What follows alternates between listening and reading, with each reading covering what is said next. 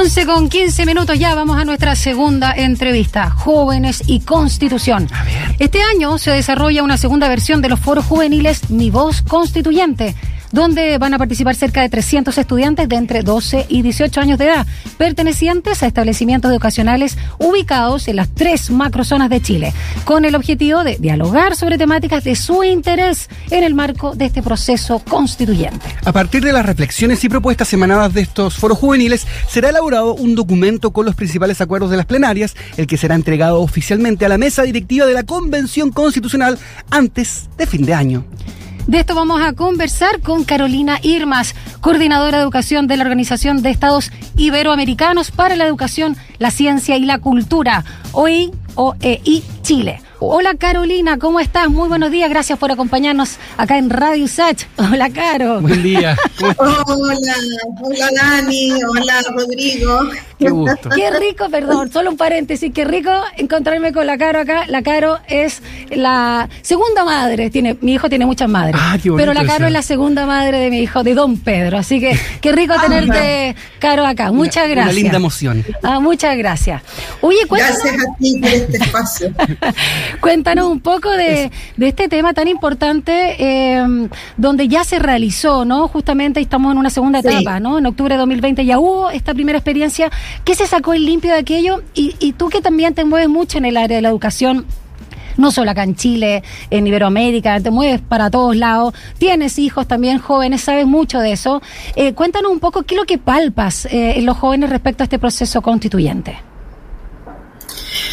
Mira, ellos tienen... eh, uno se sorprende cuando conversan, cuando escucha conversar a los chicos ¿ah? Eh, sobre los temas que les preocupan.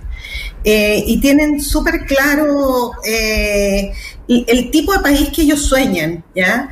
Eh, el tema es que la discusión o la cercanía con la Convención Constitucional no es mucha, ¿no? Al menos con los eh, las y los jóvenes con los que me ha tocado eh, trabajar.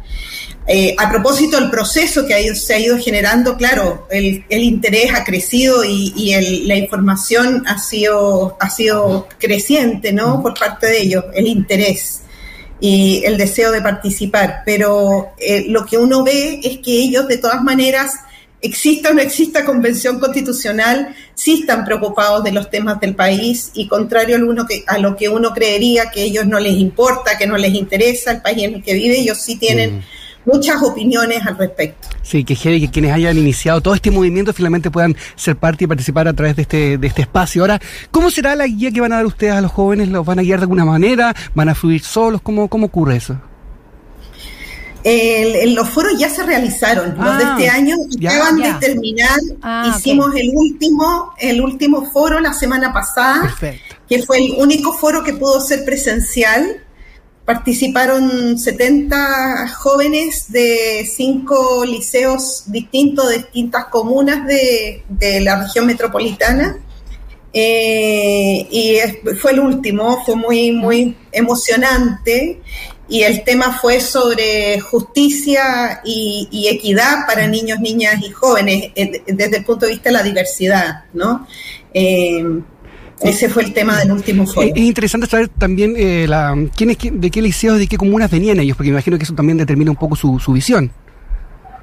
Mira, eh, habían, como, como ustedes dijeron, de tres macrozonas del país. Sí. Del sur participaron estudiantes de liceos de Osorno, Hualpén, Santa Juana, eh, Lebu, Bien, bien variado. eh, Concepción y aquí en Santiago de la región metropolitana, eh, o sea, en la región metropolitana de Cerrillo, Las Vizcachas, eh, Maipú, eh, Independencia y en el norte participaron de Atacama y de Arica estudiantes. Bien, buenísimo. Estamos con Carolina Irmas, coordinadora de educación de la Organización de Estados Iberoamericanos para la Educación, la Ciencia y la Cultura.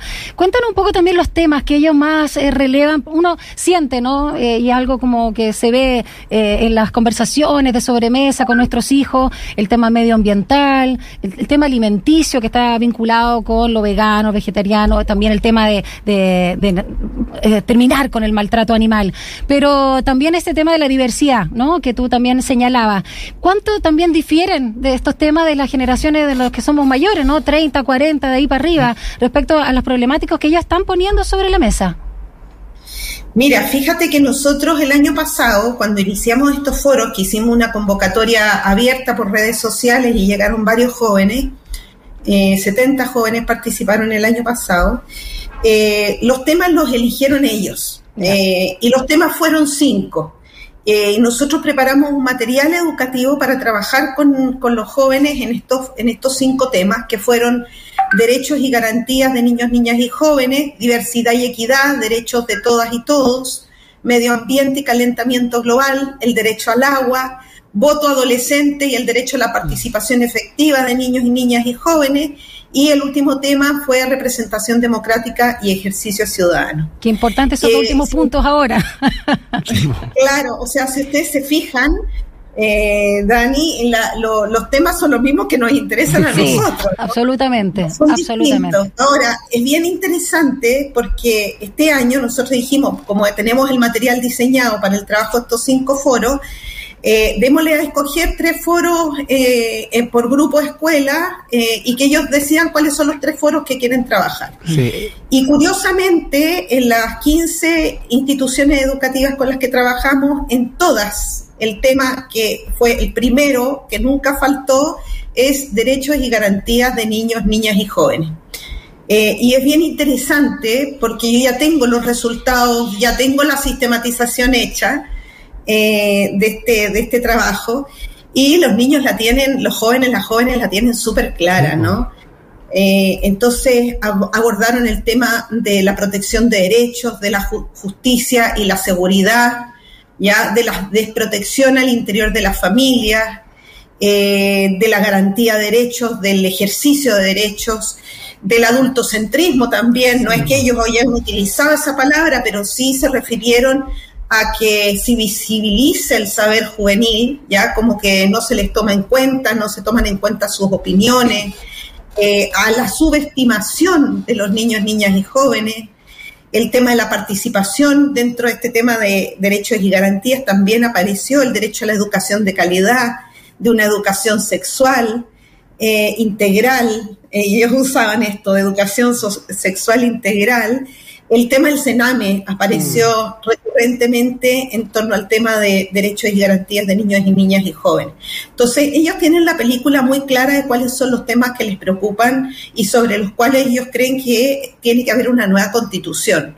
Y la manera como nosotros trabajamos fue, eh, teníamos cuatro momentos en los foros. Teníamos un momento eh, que se llamaba de validación de saberes, ¿ya? Em, y que entonces en el fondo cada los estudiantes traían aquí lo que ellos sabían sobre el determinado tema. Y después se producían intercambios, contrastábamos con información de la prensa, de, eh, de, la literatura, ¿no? Sobre el tema. Después generábamos un debate sobre estos temas, cuál era la posición de ellos en torno a preguntas que nosotros los adultos les hacíamos. Eh, generábamos entre ellos, les pedíamos que eh, identificaran los consensos e identificaran los disensos, porque también es importante eh, ver los puntos en los que no mm. estamos de acuerdo, y puede ser que no estemos de acuerdo, y de hecho ocurrió. ¿ah? Eh, y entonces finalmente les pedíamos que llegaran a un acuerdo, ya teniendo claro los consensos y los disensos, les pedíamos lleguen a un acuerdo. ¿Partieron a ponerse de acuerdo? no. sí, verdad, sí. No, es broma. Poner, poner ese acuerdo y ponerlo para la constitución, porque esa, ese es el, objetivo final. ¿Cuándo van a entregar estos insumos, Caro?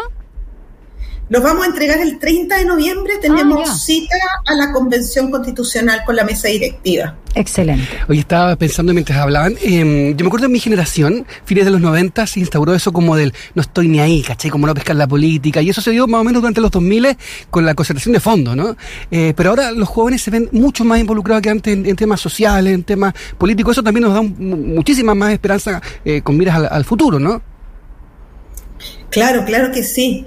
Eh, fíjate que hace poco hubo una encuesta, que la tengo por aquí, estoy buscándola donde la dejé, pero una encuesta en que se le hizo a jóvenes de, varias partes de Chile eh, eh, sobre, digamos, participación y, y, democracia en Chile. Y la conclusión a la que llegaron los estudiantes, aquí lo tengo. Informe de la primera encuesta eh, ¿cómo se llama? Primera encuesta, informe Primera Encuesta Nacional a Juventudes y Derechos Humanos, ¿ya? Esto lo hizo el Observatorio Juventudes y Derechos Humanos, eh, lo, realizó el 2020, lo aplicó con, con 2.295 eh, jóvenes, ¿ya? Del país, entre 14 y 29 años. Y una de las cosas que dicen los jóvenes, ¿ya? Es que... Mm, el derecho a la participación. Ellos reclaman constantemente que eh, los espacios de participación para ellos son muy escasos, ¿no?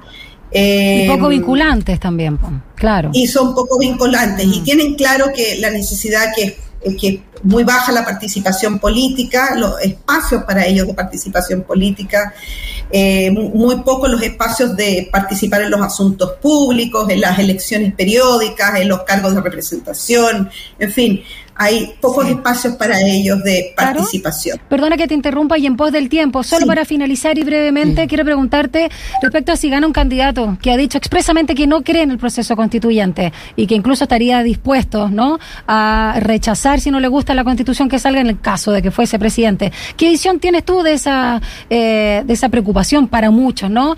Eh, porque hay un plebiscito, recordemos, de salida para aprobar la constitución. Si se rechaza, ¿no? Esa eventualidad. ¿Qué, qué, te, qué te parece esa esa inminencia, esa situación que nos tiene a muchos y a muchas preocupados. Con eso cerramos.